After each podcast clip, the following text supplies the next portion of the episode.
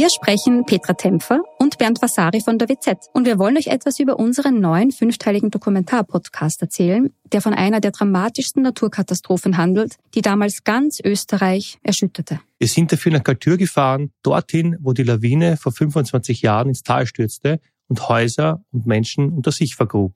31 Menschen starben, darunter zahlreiche Kinder. Wir haben nach Antworten auf die Frage gesucht, wie es überhaupt zu dem Unglück kommen konnte und wer damals die Verantwortung getragen hat. Gibt es überhaupt einen Schuldigen? Die Kaltürer haben uns auch erzählt, wie sie die Tage nach der Katastrophe erlebt haben. Der damalige Bürgermeister war übrigens Anton Matle, der heute Landeshauptmann von Tirol ist. Ihr könnt unseren Podcast Galtür, der weiße Tod unter wz.at hören und auf allen Plattformen, wo es Podcasts gibt.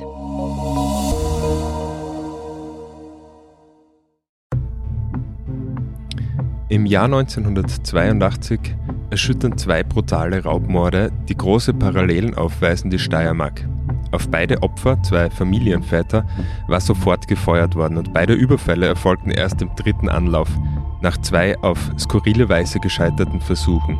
Unabhängig davon wird auch in einer Einbruchsserie ermittelt. Zu den Verdächtigen gehört das Duo Ludwig K. und Josef S.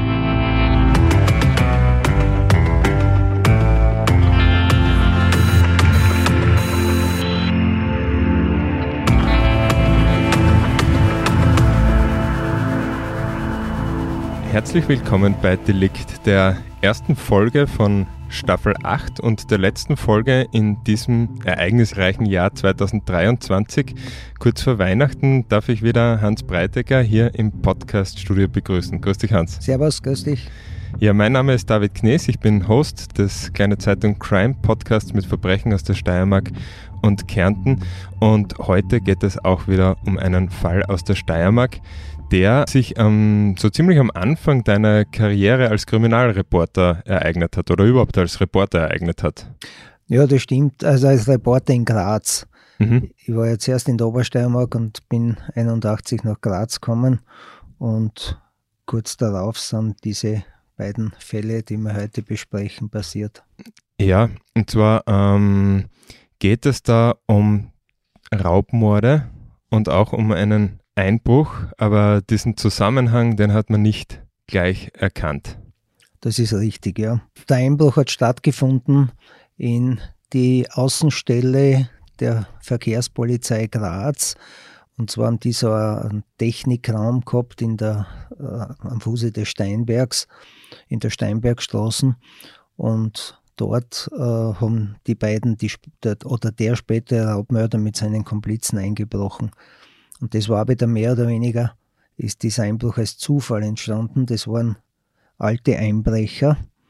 Und der Haupttäter, das war der Ludwig K., der war damals äh, 22 Jahre alt der hat eine Strafe zu bezahlen gehabt, ein Verkehrsdelikt, weil er Verkehrsdelikt begangen hat und das war damals so, dass das auch auf dieser Dienststelle einzahlen konntest und der hat das dort bezahlt und irgendwann später dann waren sie auf Einbruchstour wieder, er mit seinem Komplizen, das war ein gewisser Josef S., der war 26 Jahre alt und da sind sie halt dort vorbeigefahren und dann hat ihm der Haupttäter das erzählt, sein Beifahrer, was da, dass er strafzahlt hat und dass er sich das Geld wieder zurückholt. Ja. Und dann haben sie tatsächlich auch dort eingebrochen und haben aus den Schränken der Polizei fünf oder sechs Dienstpistolen gestohlen und mit diesen sind sie dann geflohen. Mhm.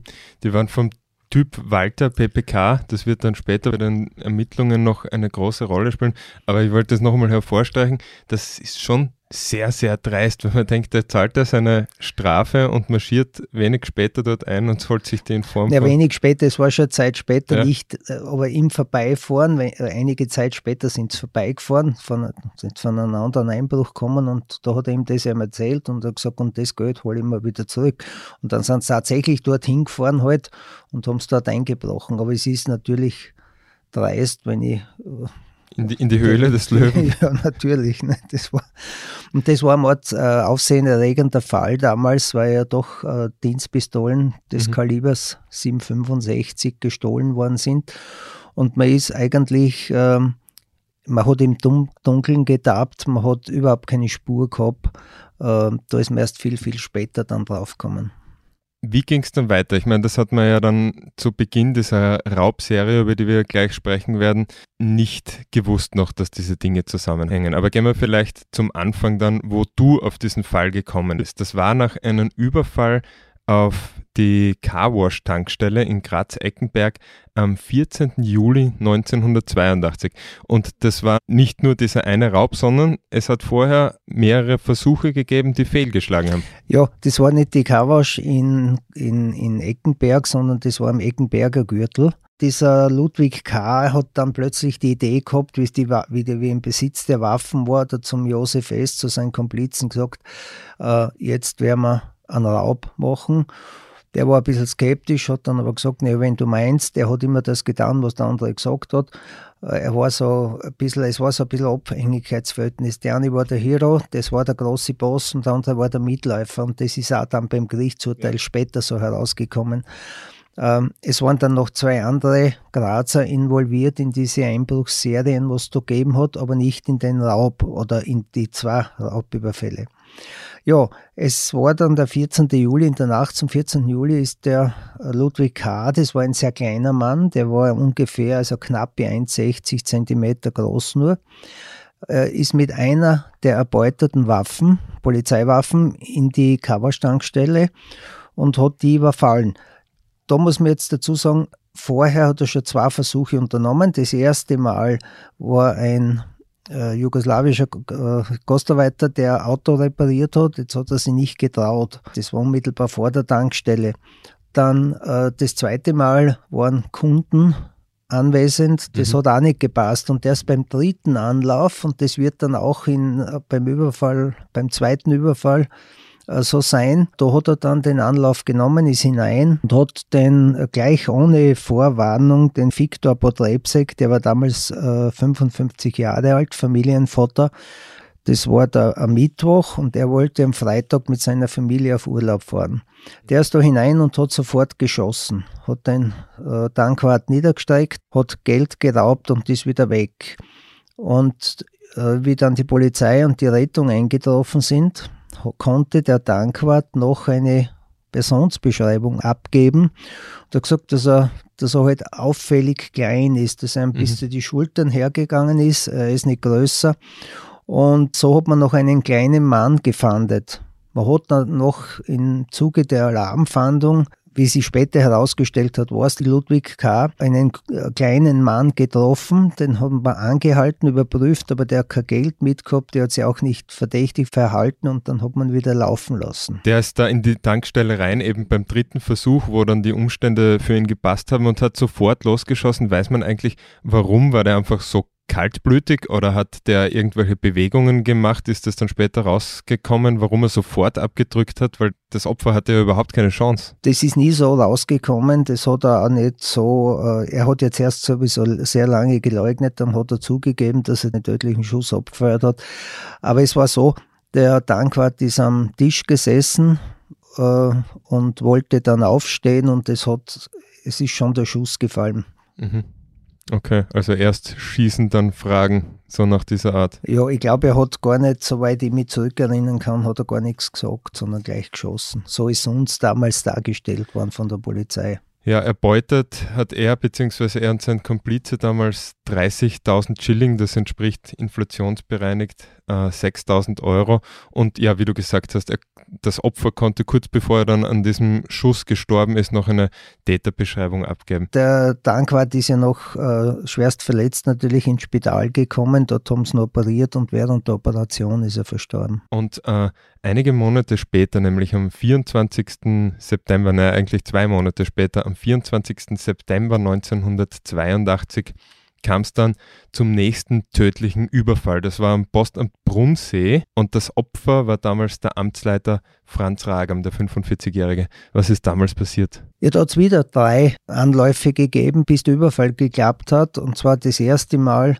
äh, glaube ich, hat, äh, waren auch Kunden beim Postamt und der hat sich nicht getraut. Das zweite Mal war das Postamt zu, damit hat er nicht gerechnet. Und beim dritten Anlauf ist es wieder ähnlich abgelaufen wie in der Tankstelle. Er ist hinein ins Postamt, hat sofort geschossen, hat das Geld genommen und ist dann geflüchtet. Allerdings auf der Flucht ist es zu einer Panne gekommen, äh, mit der er nicht gerechnet hat.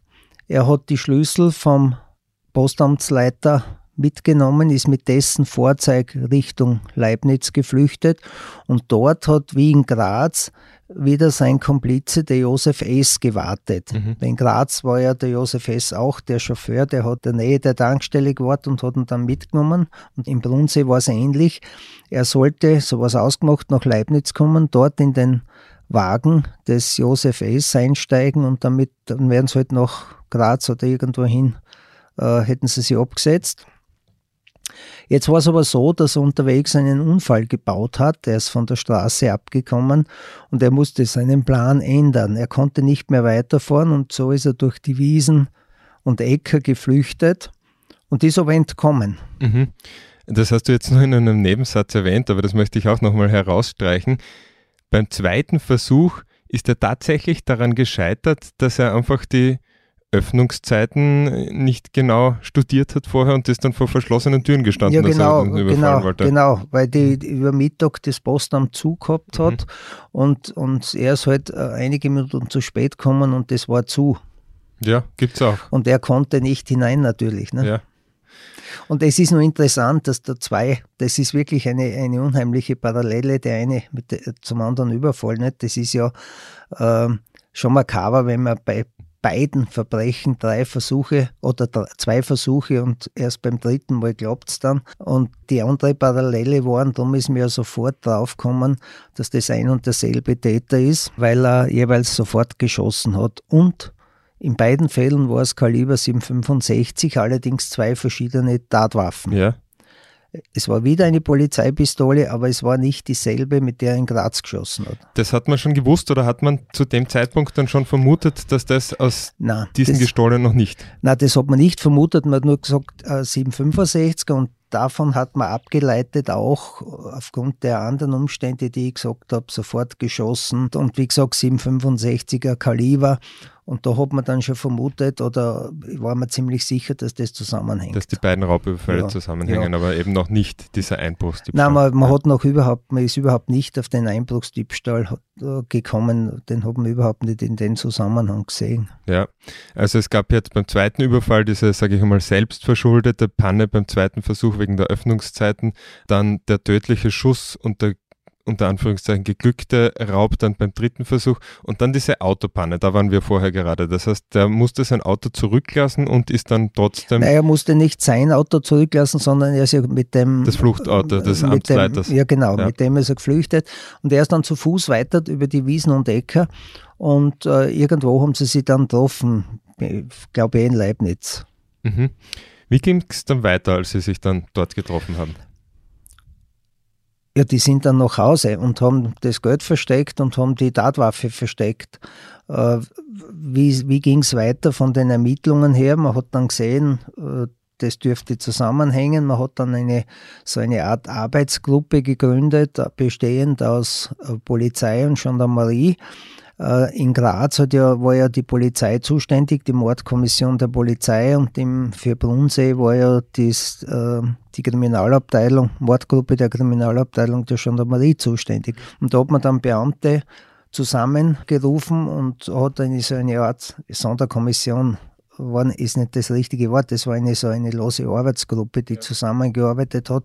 Da waren auch nicht Mordermittler dabei, also was weiß ich, äh, Leute, die sich die Örtlichkeit gekannt haben, die sonst irgendwelche Kenntnisse gehabt haben, die haben da auch mitgemacht. Und das ist so wochenlang dahingegangen und man ist nicht weitergekommen. Irgendwann hat der Johann Hansmann, ein, ein Diebstahlsermittler von der Gendarmerie, die Meldung gesehen zufällig, dass in Graz eingebrochen worden ist. Mhm. Bei der Polizei und dass da Waffen mit Kaliber 765 gestohlen worden sind. Und dann hat er, hat er Überlegungen angestellt und gesagt, das könnte da reinpassen. Und so ist dann diese Arbeitsgruppe auf die beiden Männer, weil die Diebstahlsgruppe hat die beiden ja schon namentlich gekannt, weil Ja. da waren wir ja schon, aber nicht wegen dem Einbruch bei der Polizei, sondern wegen einer Serie von anderen Einbrüchen in ganz Österreich. Und da hat man ja schon Namen gehabt, da waren sie schon tatverdächtig. Und so hat man Schlüsse hergestellt und Zusammenhänge hergestellt. Und so ist man dann auf die beiden gekommen. Die sind dann vernommen worden, haben aber keine Geständnisse abgelegt. Sie sind dann auch festgenommen worden wegen, wegen der Einbrüche. Ja. Und der Ludwig K. hat sich als Steher entpuppt, der hat überhaupt nichts zugegeben, hat alles abgestritten. Und im Zuge der Einvernahme äh, hat der Josef S. allerdings dann ihn schwer belastet. Er hat dann äh, Details erzählt, die er, so die Kriminalisten damals, die er nur vom äh, tatsächlichen Täter wissen konnte. Nur der Mörder hat solche Details gewusst und schließlich und endlich ist er dann ganz konkret geworden und hat gesagt, ja, er hat davon gewusst. Er hat den Beamten dann auch erzählt, dass er weiß, wo die Tatwaffe sein soll, die zweite Tatwaffe. Der Ludwig K. hat ihm erzählt, dass er sie in einem Acker auf der Flucht verloren hat und tatsächlich ist dort auch die Tatwaffe gefunden worden.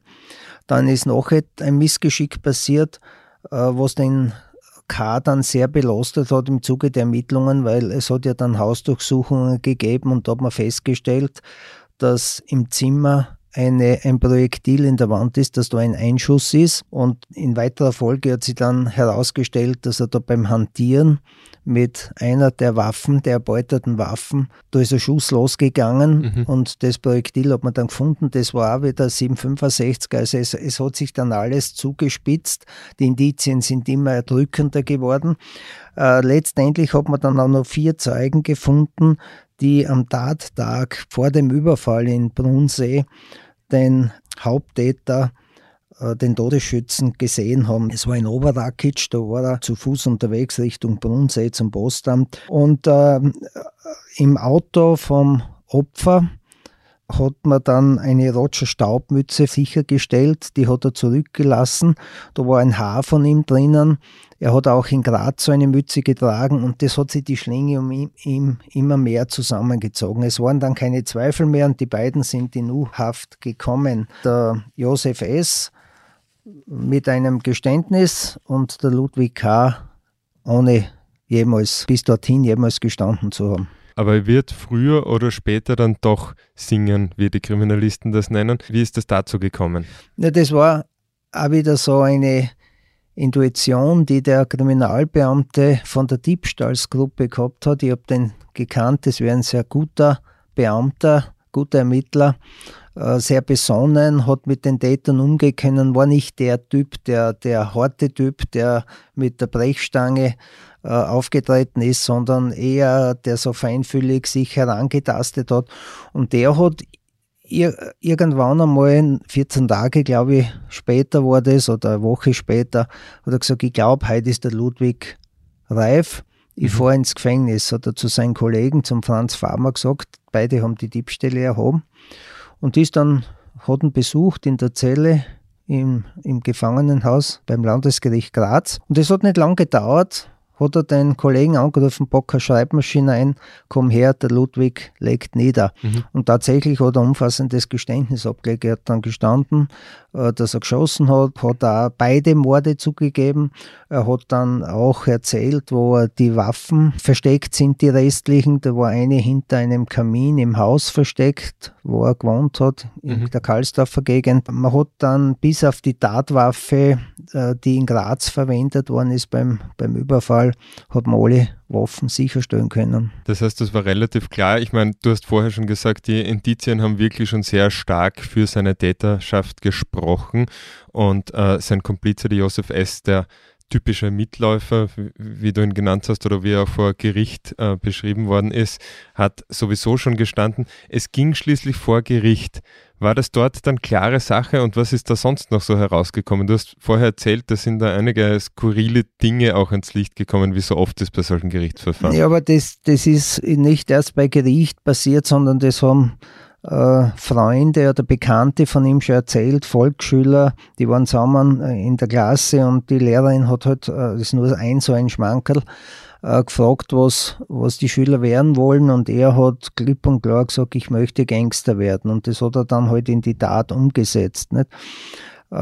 Später ist er dann wegen Körperverletzung ins Gefängnis gekommen, wie er entlassen worden ist, sind die Eltern natürlich hinter ihm gestanden, haben ihm versucht zu helfen. Der Vater hat ihm eine Arbeit verschafft, hat ihm auch geraten, dass er ein Fernstudium machen soll. Er hat dann tatsächlich mit Englisch begonnen.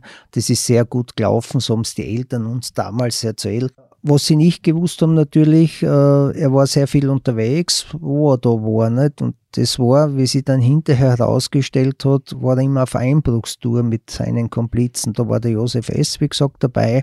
Mhm. Da waren aber noch zwei weitere Grazer mit involviert.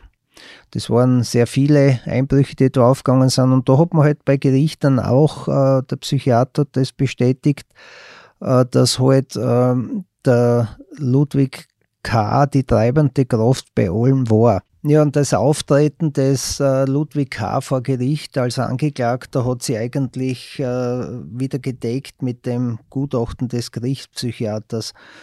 Der Dr. Richard Zigeuner hat festgestellt, dass, er, dass sein Persönlichkeitsbild, ich zitiere jetzt wörtlich, Persönlichkeitsbild ist bei guter formaler Intelligenz durch Haltlosigkeit, Gefühlskälte und bedenkenlose Aggressivität gekennzeichnet.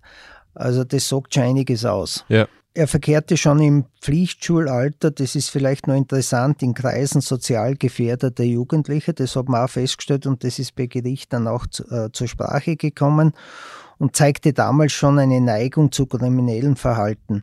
Er hat seine Lehre vorzeitig beendet, dann ist er zu diesem Gefängnisaufenthalt gekommen, was ich vorhin schon erwähnt habe. Nicht? Und eigentlich war er dann nur mehr laufend kriminell. Das hat sich nur gesteigert. Das waren zuerst war Körperverletzung, Einbruchsserie und dann hat man die Tatwaffen erbeutet und dann hat man gesagt, so jetzt, oder er hat sich gesagt, so und jetzt machen wir was Größeres.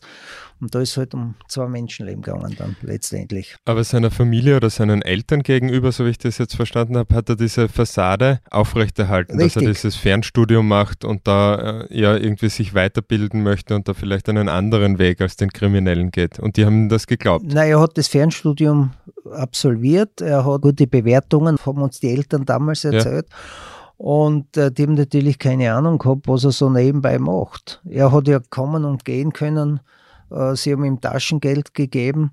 Äh, natürlich hat er ihnen nichts gesagt, dass er einbrechen geht. Jetzt gibt es diese beiden Täter, diese treibende Kraft, eben den Ludwig K. und den typischen Mitläufer Josef S hat das Gericht die Unterschiedlichkeit dieser Rollen auch gewürdigt oder wie hat man da vor allem, ich meine, es ist jetzt klar, dass sich Ludwig K. des doppelten Raubmordes schuldig gemacht hat. Ich nehme an, da gab es keine Zweifel da. Ja, da gab es überhaupt keine ja. Zweifel. Aber wie hat das Gericht dann die Rolle von Josef S. eingeordnet und wie hat man das Ganze dann im Strafmaß berücksichtigt? Ja, das Gericht hat das so oder die Geschworenen haben das so eingeordnet, wie es der Psychiater gesagt hat, der Dr. Richard Zigeuner.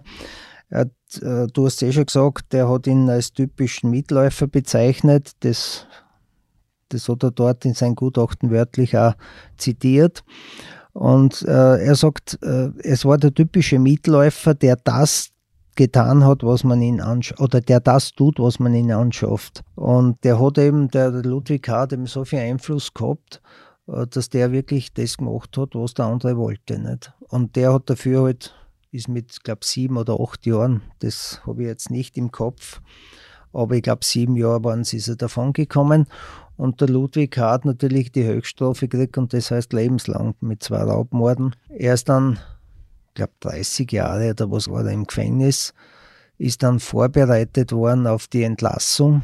Das ist gar nicht so lang her noch jetzt da, da war ich noch im Dienst. Ja. Und da gab es dann auch wieder einen Vorfall, da ist er wieder straffällig geworden in der Shopping City Seiersberg.